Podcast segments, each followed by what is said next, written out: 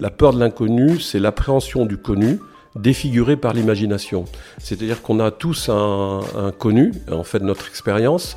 Et puis, quand on regarde ce connu et on le projette dans l'avenir, euh, ben, notre imagination va évoquer, euh, va inventer, va imaginer toutes les euh, conséquences possibles et donc les risques possibles. Et c'est de là où émerge la peur. Mais elle est très intéressante parce qu'elle amène de l'intelligence là-dessus. Parce qu'aujourd'hui est le premier jour du reste de notre vie, Au revoir Président est le podcast qui part à la rencontre de ces anciens cadres dirigeants qui ont décidé de sortir de l'arène. Je suis Laurent Pellet, cadre dirigeant d'un grand groupe français, parti 22 ans faire le tour du monde comme expatrié. Aujourd'hui, j'ai décidé d'appuyer sur pause et de faire un break. Pendant ces 11 mois, je pars à la rencontre d'hommes et de femmes à la vie professionnelle trépidante et qui, un jour, ont décidé de dire au revoir président et démarrer une nouvelle vie. Qui sont ces personnes? Quelles étaient leurs vies d'avant? Comment ont-elles mûri leurs décisions? Comment ont-elles géré ce moment avec leur entreprise, leur famille et avec elles-mêmes?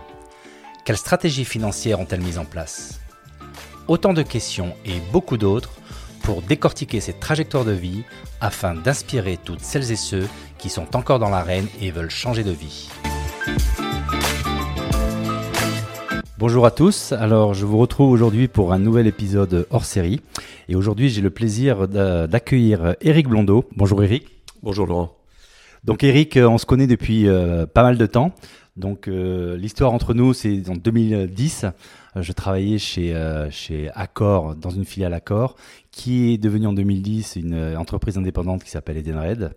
Et, euh, et donc, euh, tu euh, m'as accompagné, tu as accompagné le groupe dans sa transformation sur le chantier RH dont j'étais responsable, puisque Jacques Stern, le PDG de, de l'époque, m'avait confié cette tâche de dire voilà comment est-ce qu'on comment est-ce qu'on remet en route les RH dans cette nouvelle entité qui est Denred. Et donc, à partir de ce moment-là, ben, on a beaucoup travaillé ensemble. On est resté amis, on habite euh, dans le même endroit puisque nous sommes dans le sud-ouest euh, chez moi et c'est euh, j'ai le plaisir de t'accueillir chez moi et tu habites aussi dans, dans le coin. Et aujourd'hui, j'ai vraiment le, le, plaisir de, de t'accueillir pour cet épisode hors série que je voulais faire sur la peur. Et je vais dire un petit peu pourquoi je voulais traiter de ce, de ce sujet-là. Et quand j'ai pensé faire ce sujet, j'ai tout de suite pensé à toi euh, parce qu'en fait, on avait beaucoup parlé dans nos différents échanges qu'on avait eu à l'époque et tout au long de, l'accompagnement que, que, tu as fait. Mais aussi, je me suis rendu compte que tu vas bientôt sortir un bouquin qui s'appelle Hashtag Négo, euh, les négociations dans les environnements complexes et dont le sous-titre est Qu'oseriez-vous négocier si vous n'aviez pas peur? Donc on voit bien que la, peur est un élément important de ce livre que tu vas sortir en septembre. Tu nous en parleras peut-être un petit peu euh, tout à l'heure. Et donc voilà, donc je pense que tu es le, le, la personne idéale pour, euh, pour traiter de ce sujet. Et avant de commencer, euh, j'aimerais que tu te présentes en quelques minutes pour dire qui tu es. Euh, j'ai peur, bien évidemment, de me présenter parce que euh, c'est trop difficile de résoudre, de, de, de, de, de rassembler en quelques mots et c'est de toute façon très prétentieux. Donc je préfère euh, dire un peu ce que je fais, peut-être quand même sur mon background. Donc j'ai eu la chance de travailler pour des grands groupes euh, d'habiter en Asie, au Japon, en Chine, en Australie, euh, à la Barbade, aux États-Unis, en Afrique du Sud. Et, euh, donc au, fur et à mesure de ces voyages professionnels dont j'étais chargé, pour lesquels j'étais chargé de développer des nouveaux business models, je me suis passionné pour les mécaniques comportementales.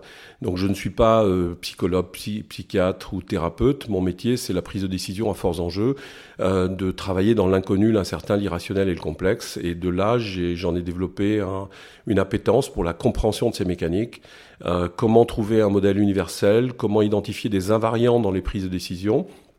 Et donc à partir de là, ça fait maintenant une vingtaine d'années que je travaille dans trois domaines de compétences, l'entreprise, euh, comment accompagner des dirigeants de grands groupes dans des changements, comment les accompagner dans leur prise de fonction, comment gérer des crises, euh, comment euh, intégrer des sociocultures différentes dans des entreprises qui ne se connaissent pas et qui a priori n'ont pas envie de merger. Deuxième, deuxième domaine de compétences, c'est le sport de haut niveau, où j'accompagne des médailles olympiques, des champions du monde sur leur prise de décision face à l'événement. Donc, ce sont des gens très compétents, euh, extrêmement euh, professionnels, mais qui peuvent à un moment donné euh, se trouver déséquilibrés par le regard qu'ils portent sur la situation. Euh, par exemple, j'ai accompagné Yannick Bestavin dans, la, dans le dernier Vendée Globe, et, et donc euh, Yannick avait mille raisons d'avoir peur en 80 jours de navigation à la vitesse à laquelle il allait, et c'était surtout son premier Vendée Globe. Mais j'accompagne aussi l'équipe de France de voile qui prépare euh, en 49ers, qui prépare euh, euh, les Jeux Olympiques. Je, je, viens de signer avec La Rochelle en rugby. J'ai d'autres médaillés olympiques dans d'autres sports. Euh, donc là, c'est une, une, gestion de la peur et, des, et de la performance euh, par rapport au monde de l'entreprise. Et puis, euh, troisième volet, j'ai eu la chance d'accompagner euh, plusieurs euh, forces spéciales dans le monde entier sur la compréhension des mécaniques comportementales euh, lors des négociations complexes, donc à Hong Kong, à, Scotland Yard, la Singapour, les Belges, et puis en France auprès du GIGN, où là on essaie de comprendre comment l'art et la science du questionnement peut aider à changer le regard d'une personne sur une situation. Voilà. Et, encore plus important que ça, je suis euh, marié et nous avons une famille de trois enfants et un chien. Alors voilà, je pense que tout est dit. On, mesure euh, que tu es vraiment une personne euh, extra pour pouvoir parler de ça et, je sais déjà que cet épisode va être très riche. Donc moi, en fait, cette idée, elle, elle, part, euh, donc comme tu le sais, ce podcast, en fait, euh, c'est un cheminement que je fais, et donc je vais à la rencontre des gens que, qui ont fait en fait cette, euh, cette bascule ou cette, cet au revoir président, et, et donc le, ce, qui, ce qui revient souvent dans, dans, dans, les témoignages, à un moment donné, et ce que je suis aussi en train de vivre, c'est des moments en fait où il y a la peur. Alors les deux principales peurs que je que moi je rencontre et que je vois sont des peurs liées à la finance, sont des peurs liées au statut, donc qui touchent l'ego, et donc on sent que la peur est quelque chose d'assez récurrent. Et comme j'essaye avec cette série euh, d'apporter euh, des sujets de valeur euh, qui peut aider les personnes justement qui sont dans, ce, dans cette même dans cette même démarche, j'aimerais donc te questionner, commencer à te questionner donc pour pour savoir déjà la peur. tout le monde sait ce que c'est, mais quelle est quelle est selon toi ta définition et comment tu la définirais?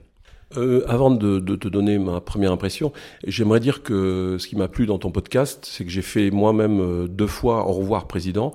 Donc une première fois parce que on m'avait promis un poste de PDG, euh, l'ancien PDG m'avait promis un poste de PDG, il n'a pas tenu en fait son engagement, donc j'ai démissionné le soir même. Et là j'étais euh, veuf avec un petit bout de huit mois dans les mains, donc c'est intéressant de voir euh, ce que j'en ai fait derrière. Et deuxième deuxième au revoir président, c'est quand j'ai vendu une entreprise que j'avais créée et le racheteur m'a dit après deux ans je ne paierai pas le prix minimum et je suis parti le soir même. Donc les au revoir président je connais un petit peu et effectivement la peur qui peut émerger. J'ai passé beaucoup de temps à essayer de comprendre comment elle émergeait, de quoi est-elle faite et comment la contourner ou comment l'utiliser, l'exploiter au mieux. Donc la peur, déjà, euh, moi je voudrais écarter tout ce qui est pathologie, angoisse, euh, euh, qui sont liées à des traumas ou à des histoires, parce que d'abord c'est pas l'objet de ton podcast, et c'est plutôt essayer de comprendre dans la vie de tous les jours où elle se niche. Donc la peur, ça n'existe pas. Euh, en tant que tel. Ce qui existe, c'est le danger. Euh, mais euh, le cerveau humain a besoin de se caler par rapport au danger. Donc il va utiliser la grille de lecture qu'il a. chacun d'entre nous a une grille de lecture particulière qui est faite de sa connaissance, de son expérience, de ses autres émotions, de sa, perception, de ses intentions, de, aussi de son réseau qui influe énormément sur sa grille de lecture. Et face à un stimuli, face à une information ou donc un danger, euh, ben, le cerveau va projeter une image et essayer de comprendre comment il va pouvoir s'adapter. Donc sans la peur, on serait mort déjà depuis très longtemps. La race humaine n'est pas suffisamment euh, calée pour survivre dans la jungle, donc on serait tous morts. Et en fait, la peur euh, fait naître euh, dans le cerveau des capacités à s'adapter, des capacités à développer des, des nouveaux, des nouvelles solutions, d'être créatif, d'être adaptable, d'être collaboratif, de développer le langage. Donc la peur, elle est essentielle. Sans la peur, on serait tous morts. Ok, donc là on voit bien euh, la notion moi, de danger. Donc le danger en fait c'est ce qui existe et en fait la peur si je comprends bien ce que tu dis, c'est en fait mon interprétation euh, que je fais du danger et donc la projection que j'en ai. Et donc quelque part, on voit que c'est le cerveau qui se met en route face à un danger euh, qui est, euh, qui est indiscutable. En fait, deux personnes peuvent avoir des réactions différentes, elles peuvent avoir des peurs ou non peurs différentes. Donc c'est ça Il y a une, une définition que j'aime bien d'une personne qui s'appelle Albert Brie qui disait la peur de l'inconnu, c'est l'appréhension du connu défiguré par l'imagination. C'est-à-dire qu'on a tous un, un, connu, en fait, notre expérience, et puis quand on regarde ce connu et on le projette dans l'avenir, euh, ben, notre imagination va évoquer, euh, va inventer, va imaginer toutes les euh, conséquences possibles et donc les risques possibles. Et c'est de là où émerge la peur, mais elle est très intéressante parce qu'elle amène de l'intelligence là-dessus. Est-ce que tu peux donner un exemple par rapport à ce que tu viens de dire pour illustrer euh, par exemple, euh, puisqu'on reste dans le cadre de ton podcast, euh, j'ai envie de démissionner. Je connais mon environnement, je connais mes emprunts, je connais la conséquence sur ma femme, mes enfants, je connais, je, je sais euh, effectivement ce que j'ai, mais je n'ose pas démissionner parce que je sais que j'amène tout ce monde-là, en tout cas le territoire mental qui est le mien aujourd'hui, je vais l'amener dans un futur inconnu. Donc dès que l'intention de démissionner est très claire avec mon président, mais dès que j'amène, parce que je ne suis pas simplement l'employé d'eux ou le cadre supérieur d'eux, je suis aussi le père d'eux, le mari d'eux, euh, le, le, client d'une banque, et donc effectivement j'amène tout ce beau monde dans le futur. Et quand l'intelligence euh, est au service de la peur, j'imagine toutes les conséquences possibles sur cet écosystème de manière holistique. Et donc c'est ça qui est intéressant de travailler. Et, et on ne peut pas travailler seul sur sa peur puisqu'on en est l'auteur. Donc dès qu'on essaye de modifier la projection mentale de, de son territoire dans le futur, dans l'inconnu, l'incertain, l'irrationnel et complexe, on a en fait des, trous, des, angles morts que l'on a du mal à traiter puisqu'on les a soi-même créés en fait. Donc euh, là, on comprend euh, comment, euh, d'où vient la peur et en fait quels sont les, mécanismes. déjà, quelle est, quelle est ton, ta, recommandation? À partir du moment où moi ou une personne dit ça y est, là c'est de la peur. Donc comment est-ce qu'on peut euh, apaiser cette peur justement en, comprenant les mécanismes que tu expliques? Est-ce que c'est une première bonne méthode d'analyser de, sa propre peur pour pouvoir la réduire ou pas? Le, problème, c'est que quand on est coincé dans ses émotions, et la peur est une des six émotions biologiques qui, qui existent, hein, dans, il y a, il y a la, le, la, la, joie, bien évidemment, la tristesse, la colère, le dégoût, la surprise. Et donc, en fait, euh, quand on est coincé par ces émotions, euh, on a du mal à imaginer, à se projeter en toute sérénité. Donc, comme je te le disais, le, il est difficile de, de, traiter sa peur tout seul. Euh, il est intéressant d'utiliser un tiers ou quelqu'un qui est détaché de, des conséquences de ce que serait ton territoire dans l'avenir. Donc, euh, déjà, la peur, il faut l'identifier, la reconnaître, l'accueillir, puisque d'abord j'en suis l'auteur, donc je peux être fier de cette peur-là. Euh, c'est pas, c'est personne d'autre me l'a collé que moi-même. Et donc cette peur-là, elle vient souvent d'une projection mentale, comme je, te l'ai dit. Et la projection mentale est, est liée à deux choses. Donc la peur est liée à deux choses à, l'attachement et à l'attente. D'abord l'attachement, c'est que je suis intrinsèquement lié à mon territoire puisque je l'ai inventé dans ma tête. La représentation mentale que j'ai de ma maison ou de ma femme, c'est pas la représentation que mon architecte a de ma maison et les parents de ma femme ont de ma femme. Donc c'est bien, euh, je suis l'auteur de ça, c'est que je l'ai ancré dans ma mémoire. Et ça, quand je dois le projeter dans le futur, ben, j'ai effectivement un, un, problème de me dissocier de ce sur quoi, avec quoi je suis attaché. Et, euh, et donc, euh, euh, intrinsèquement, j'amène aussi des attentes. C'est-à-dire que si je dis je vais démissionner, je mets mon, mon, mon hypothèse dans un, dans un employeur, par exemple, et donc je vais attendre de lui qu'il vienne me soulager de ma peur. Donc la combinaison des, deux, qui sont l'attachement et la peur, euh, font que derrière, je suis coincé et je vais être occupé par mes peurs et j'aurai du mal à m'en détacher. Et donc c'est pour ça que j'ai besoin d'un tiers. Mais si je te dis j'ai peur pour ma maison, en fait, ben, toi, quand tu es à l'extérieur, et que tu vas me questionner sur ma maison, en fait, ça n'a aucun lien euh, et tu peux me questionner librement puisque tu seras détaché du, des conséquences de ma démission sur ma maison. Donc c'est important de se faire accompagner là-dessus parce que sinon on tourne en boucle puisqu'on est l'auteur et le, et le propriétaire de nos peurs et de nos territoires. Alors ça, ça me parle et, euh, je sais que tu as écouté mon, mon, dernier, ma dernière météo perso où je, justement je, je, je faisais part euh, à mon auditoire que en fait j'avais ce, comme j'appelais ça, ce coup de calgon, c'est-à-dire qu'à un moment donné, j'ai, il y a eu des peurs qui ont émergé, qui m'ont envahi et j'ai tout à fait ressenti ce que tu as dit, c'est-à-dire que je suis rentré dans une sorte d'emballement où j'étais tout seul et où en fait le, truc euh, a fait boule de neige et je n'arrivais pas, c'était un tourbillon, je n'arrivais pas à sortir. Et en fait, la, la, la chose que j'ai décidé de faire et je je l'ai aussi expliqué dans cet épisode-là, c'est tout de suite de, de, faire appel à des ressources extérieures où en fait j'ai expliqué ce que je ressentais et en fait les personnes effectivement m'ont réconforté parce que m'ont apporté de la rationalité là où en fait moi j'étais parti dans une spirale irrationnelle. Donc ce que tu dis là, moi je trouve que c'est enfin ça résonne complètement et je pense que faire appel à un tiers En tout cas, j'ai bien, bien entendu ce que tu as dit.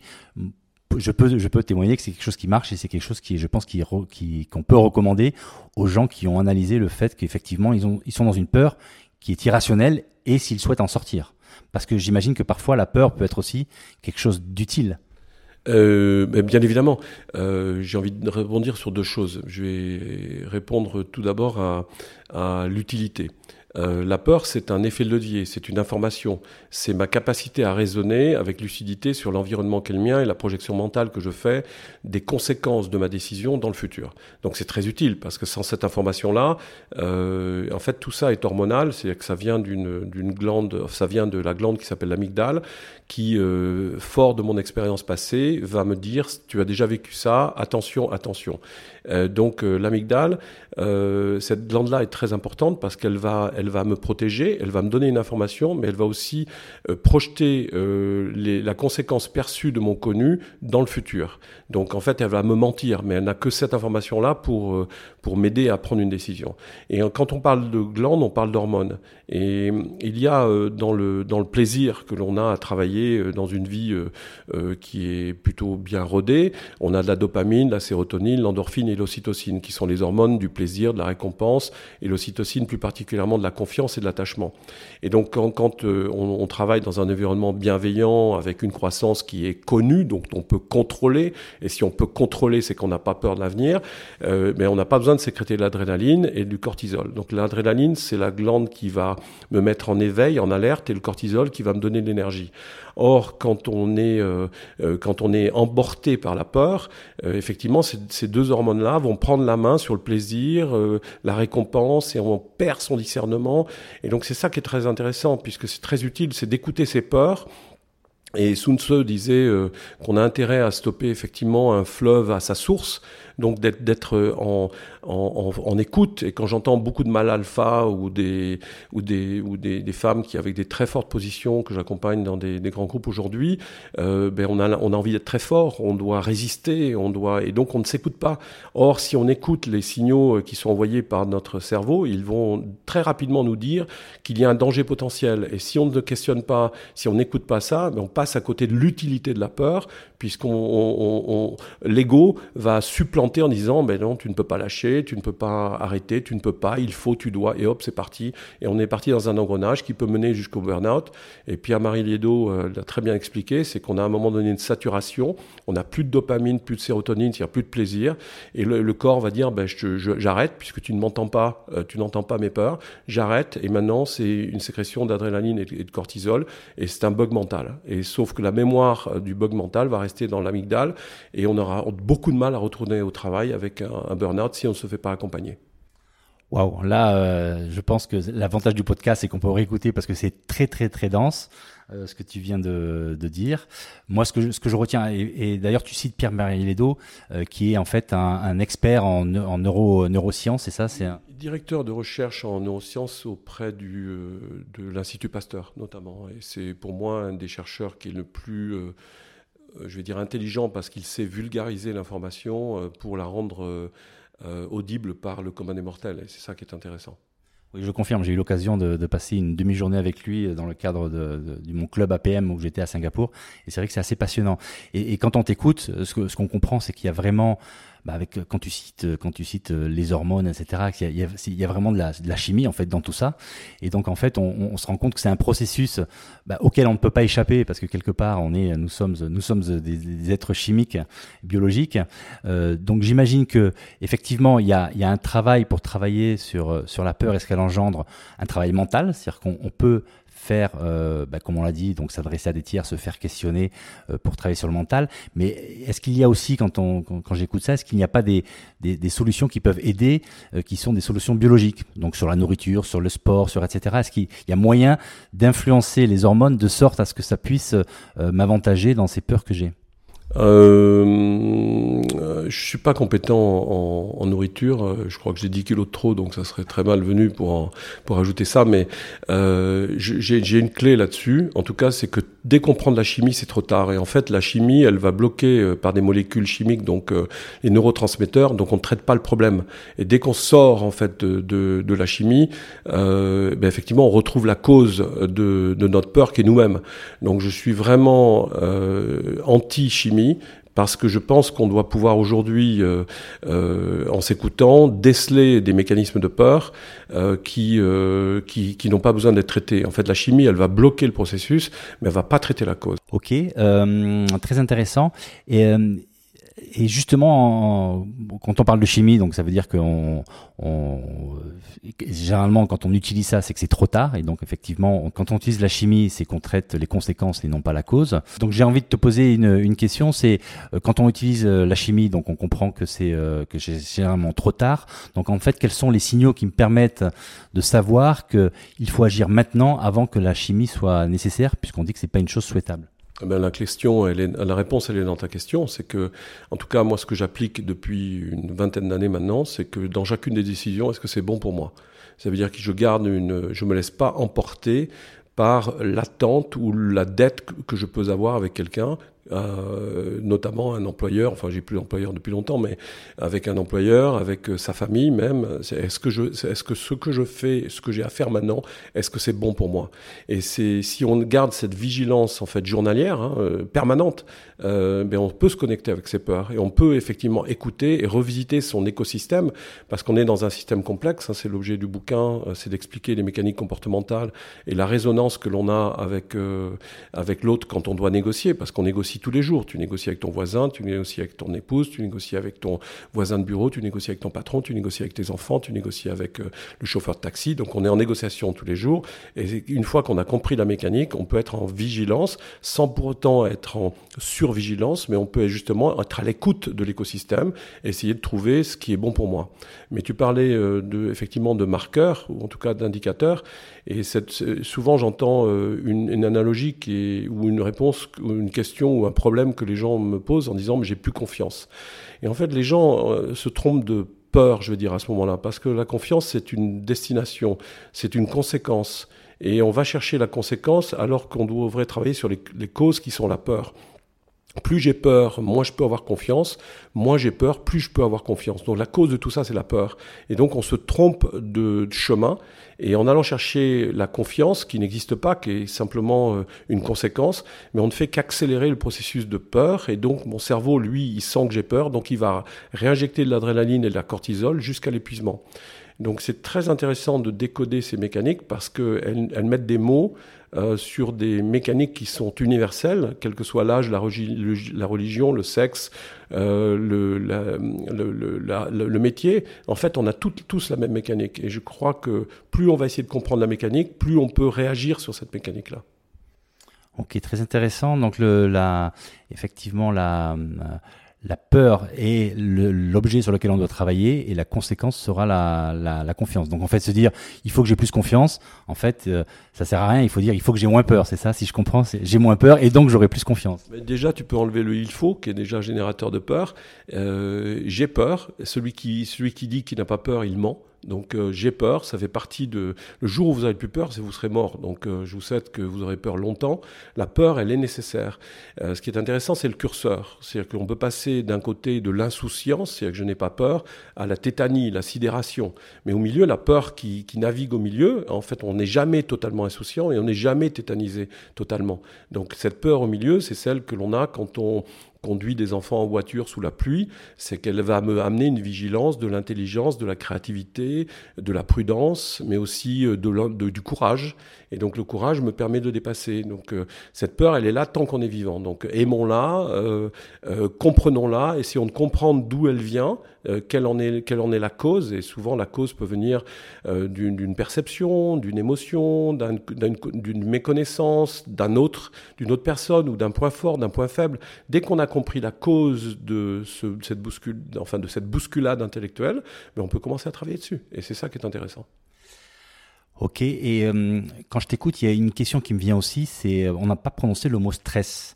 Donc la peur, moi je vois comme quelque chose d'assez assez ponctuel, c'est-à-dire qu'en gros il y a une peur qui correspond en face d'un danger, et j'ai l'impression, mais ça tu vas me, tu vas me le dire, que le stress en fait c'est l'accumulation de peur qui finalement me met dans un état de stress, euh, et donc ça j'aimerais peut-être euh, avoir ton point de vue sur la comment comment on place le, stress par rapport à vis-à-vis de la peur. C'est une bonne question. En fait, euh, deux réponses, c'est que hum, il n'y a pas de stress, il n'y a pas de stresseur. Donc déjà le stresseur c'est ça peut être une réunion, ça peut être une rencontre, un SMS, une réponse, euh, euh, un achat, une vente, une démission. Donc déjà, il n'y a pas de stress, il n'y a pas de stresseur. L'anxiété, c'est ce qui va précéder c'est-à-dire que avant même d'être dans la situation de signer une lettre de démission ou d'acheter une maison, euh, c'est l'anxiété. Et donc l'anxiété, elle va précéder et ou suivre. Est-ce que j'ai acheté la bonne maison? Est-ce que j'ai bien fait de démissionner? Donc déjà, c'est des catégories différentes. Euh, euh, ensuite, le stress, deuxième définition, c'est celle de l'Association européenne de la santé et de sécurité du travail, qui a donné une définition d'une clairvoyance incroyable pour moi. C'est que c'est un déséquilibre entre deux perceptions. Donc c'est bien un déséquilibre entre deux perceptions. La première perception, c'est la, vision que j'ai de la situation ou de, de, la conséquence de la situation est en déséquilibre avec la vision, la perception que j'ai de pouvoir y répondre et de m'y adapter. Donc on voit bien que c'est un déséquilibre entre deux perceptions. Donc les perceptions, c'est pas une réalité, c'est moi qui crée cette perception-là, c'est moi qui fais une projection mentale. Et, et, donc quand on a compris ça, si on travaille sur la première perception de la conséquence de mes choix et ou la perception de pouvoir m'y adapter, on a deux champs d'action extraordinaires là-dessus. Et la clé de tout ça, c'est que si je change le regard de quelqu'un sur, sur sa vision, si je change sa vision, je change son comportement. Donc, puisqu'on est l'auteur de nos peurs, si on change notre regard, on peut changer nos peurs. Alors par rapport euh, à, ce sujet de déséquilibre entre deux perceptions, euh, j'aimerais qu'on prenne un exemple, et peut-être que le bon exemple justement dans le sujet au revoir président, c'est aujourd'hui j'ai une situation euh, qui est connue, confortable, et quelque part je suis attiré par une situation qui est inconnue et donc inconfortable, qui est dans le futur. Et donc là on sent bien qu'il y, y, a un décalage entre les deux. Donc est-ce que tu peux appliquer donc cette définition avec cet exemple? Mais bien évidemment, donc premièrement, la perception que j'ai de l'avenir, elle est, elle, est, elle est confuse puisque j'ai pas d'informations sur l'avenir. Je ne sais même pas où, ce que je vais faire, ce que je vais, dans quel job je vais travailler, quelle entreprise peut m'accueillir. Donc c'est normal, on est face à un vide. Donc la perception que j'ai de l'inconnu, du vide, de l'absence, du manque de repères, fait que j'ai perdu le contrôle de ma vie. Donc c'est c'est une perception qui va me déséquilibrer. Et elle est en déséquilibre avec ma capacité d'y répondre puisque je n'ai pas l'information, je n'ai pas encore l'ancrage vers quelle entreprise. Je n'ai pas encore dit bonjour président à un autre président. Donc c'est pour ça que le stress, il est, il est vraiment présent, puisque je suis dans une rupture temporelle entre un truc que je connais et un truc que je ne connais pas. Et donc mon, le connu se trouve bouleversé, déséquilibré, euh, défiguré dans le futur.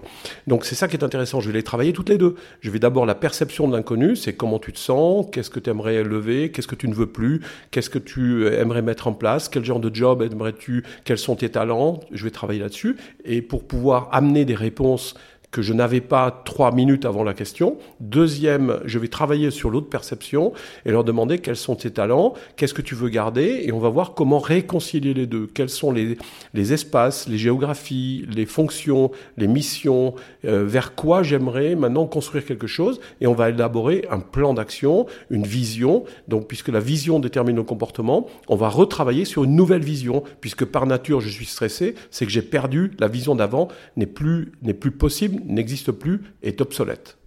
Ok, donc ce qui veut dire qu'on va retrouver de la sérénité au moment où on va réduire en fait le déséquilibre entre les deux perceptions. On peut dire ça? Oui, parce que le cerveau nous a pas été donné pour penser, il nous a été donné pour agir. Donc euh, dès qu'on remet en action le, cerveau, il sort de, du, rouleau compresseur, plutôt en fait du mixeur des émotions, et il se remet en action. Donc qui veux-tu contacter? Comment vas-tu te présenter? Comment réécrire la chose? Quels sont les business que tu aimerais créer? On va remonter en action petit à petit en en disant voilà, on en est là aujourd'hui, quelle est ta vision, quelle est la stratégie, quels sont les plans d'action, quelles sont les ressources dont tu as besoin et quels sont tes objectifs. On va remettre le cerveau en mouvement puisqu'il n'a qu'une obsession de cerveau, c'est d'éviter de mourir et de créer quelque chose. Et c'est là où on voit l'utilité d'un coach, parce que ce que tu décris, c'est typiquement le travail qu'un coach fait. En fait, il te met en action euh, par rapport à ce qu'il a compris de la situation, il faut, et euh, quand il t'a aidé à la comprendre, et comment il te met en action pour permettre d'atteindre ses, ses objectifs. Ça doit être un tiers neutre parce que en parler à mon avocat, en parler à mon expert, euh, à mon expert comptable, mon commissaire au compte ou ma famille, en fait, si euh, j'implique euh, mes enfants, si je leur demande leur avis, en fait, mes enfants, ma femme, les proches sont, sont déjà dans mon territoire mental. Donc je vais les embarquer là-dedans et eux-mêmes vont être embarqués dans la peur et les conséquences et donc le manque de confiance que cela peut engendrer sur le territoire mental de la famille. Donc je ne peux pas faire ça avec des gens avec lesquels je suis attaché puisque cet attachement va créer un lien et une, dépendance des attentes communes euh, dans une projection mentale qui sera commune et dans lesquelles nous serons tous impliqués. Donc euh, prendre quelqu'un neutre qui est totalement détaché de mon territoire mental, c'est-à-dire de mon territoire, en tout cas de la perception que j'ai de mon territoire, est essentiel là-dedans. Ok, une fois que j'interagis, que j'ai trouvé cette personne, la manière d'interagir avec euh, avec elle, et ça je sais parce qu'on a beaucoup parlé toi et moi, c'est le questionnement. Je crois que c'est c'est vraiment ça la clé en fait de comment ce tiers va pouvoir m'aider, c'est en me questionnant. Ben oui, c'est pour ça que j'ai écrit euh, ce livre Hashtag Nego, puisqu'il va traiter de l'art et la science du questionnement. Euh, C'est-à-dire que je, je, je vais m'intéresser, si je dois accompagner quelqu'un, je m'intéresse vraiment à lui. Et, et donc c'est du care plutôt que du scare, justement. C'est que le care, il est, il est vraiment dans l'intérêt de la personne et de son avenir, plutôt que le scare, c'est d'essayer de, de, de, de l'aider à imposer, je vais essayer d'imposer mes, mes solutions. Et quand je travaille avec un proche, ben, l'autre va parler de lui dans son questionnement. Or, le tiers neutre ne peut pas être impliqué dans, ce questionnement-là à titre personnel. Il va utiliser l'art et la science du questionnement euh, avec des questions qui vont utiliser la capacité de l'autre, donc du, client, ou en tout cas de la personne concernée par la peur, à se projeter avec des angles morts différents. C'est-à-dire des, angles morts, c'est-à-dire qu'on je vais amener la personne à réfléchir à dans des endroits et des situations auxquelles il n'avait pas pensé. On va créer des paradoxes. Et le paradoxe, c'est ce qui permet d'utiliser deux vérités chez l'autre, de les mettre dans une question pour qu'il y ait une sorte de bug mental positif qui fait que l'individu va trouver une situation qui est la sienne, dans son monde à lui, avec son territoire mental. Donc le questionnement permet d'amener des paradoxes qui vont débloquer la situation. J'entends très souvent des gens qui disent euh, faut lâcher prise. Pour moi, ça n'a pas vraiment de sens parce qu'on lâche jamais vraiment prise tant qu'on est vivant. Mais moi, je préfère utiliser lâcher l'emprise du mental, lâcher l'emprise des peurs, lâcher l'emprise de nos croyances, lâcher l'emprise de nos besoins, lâcher l'emprise des autres. Et en fait, quand on comprend la mécanique comportementale, on peut, grâce au questionnement, grâce à un tiers qui nous questionne, accepter de lâcher l'emprise puisque lui, il va rajouter une question auquel mon cerveau ne s'attendait pas et auquel mon cerveau va devoir répondre en utilisant mon mode de pensée. Et, la clé, c'est comment faire pour que l'autre euh, soit, se débloque en utilisant son mode de pensée grâce au questionnement.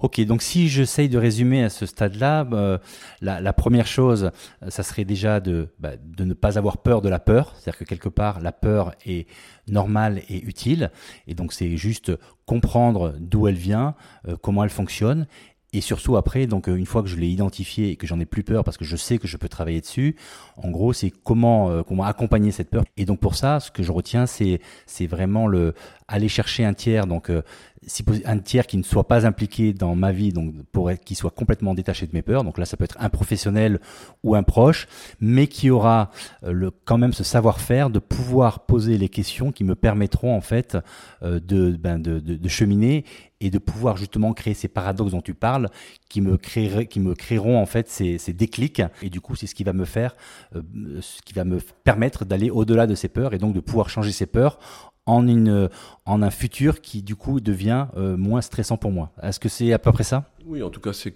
la façon dont tu le vois, donc elle est bonne. Euh, et on peut pas résumer euh, ça en, un podcast de, de, de, de, 40 minutes. Mais en t'écoutant, j'ai un warning qui vient et qui peut être pour ceux qui, se posent des questions. C'est une phrase de Cocteau qui disait le silence fait plus peur que les cris.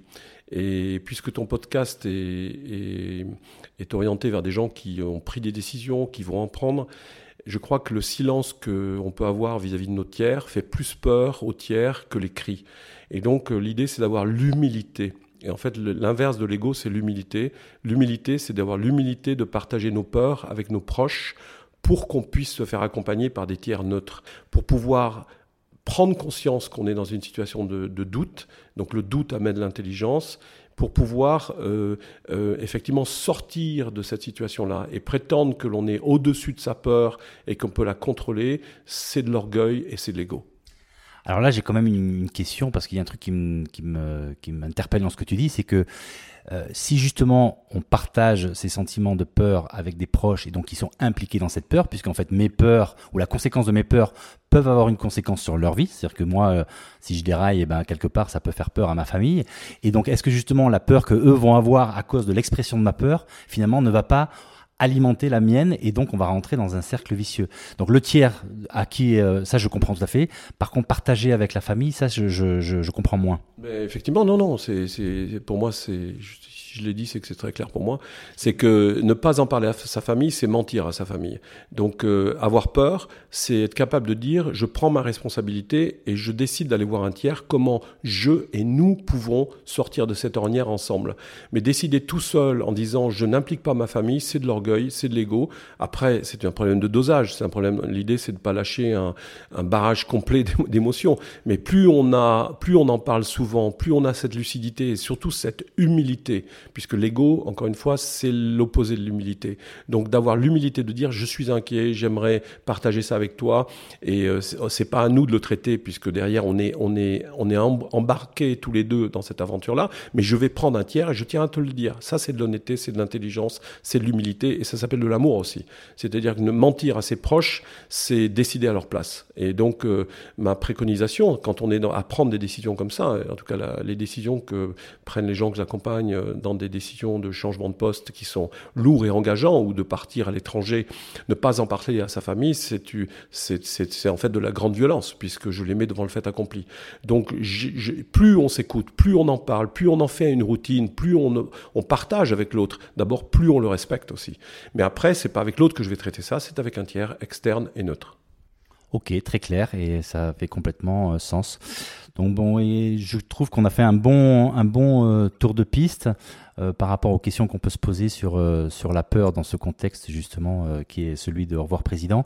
Est-ce qu'il y a autre chose peut-être que tu que tu pourrais apporter qui serait utile ou quelque chose, une question que j'aurais oubliée? Voilà, ça c'est une bonne question. Quelle est la question que tu aurais aimé que je te pose à ce sujet? Qu'est-ce que tu as peur d'avoir oublié?